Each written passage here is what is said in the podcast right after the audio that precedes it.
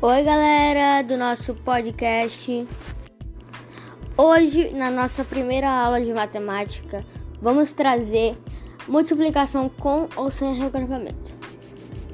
Para saber se a multiplicação tem, tem que ter regrupamento, primeiro devemos ver se ultrapassa 10, como 5 vezes 3 igual a 15.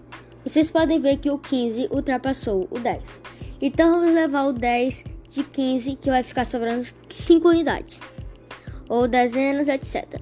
Bem, o 5 vai ficar no mesmo lugar, mas o 10 vai para a próxima ordem seguinte, ou seja, se o 5 ficou na dezena, o 10 vai para a centena, mas se não tiver centena, do mesmo jeito se tivesse com centena.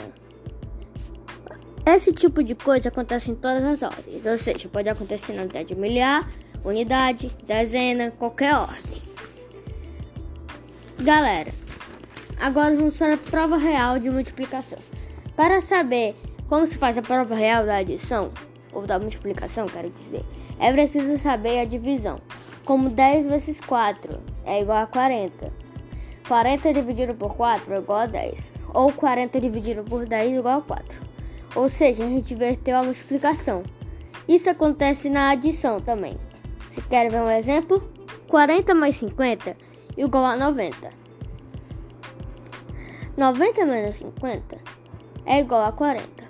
Ou 90 menos 40 é igual a 50. Exemplo, galera. 40, agora um exemplo da multiplicação. 40 vezes 8 igual a 320. 300 divide, dividido por 8 é igual a 40. 320 dividido por 40 igual a 8. Ou seja, a gente só invertiu as multiplicações, adições. Mas não é só isso que acontece só na adição e na multiplicação.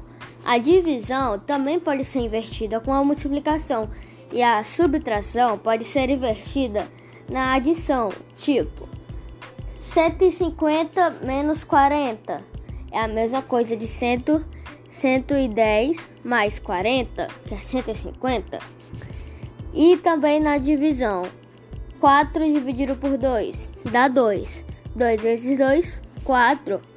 É a mesma coisa em, em todas as em todas as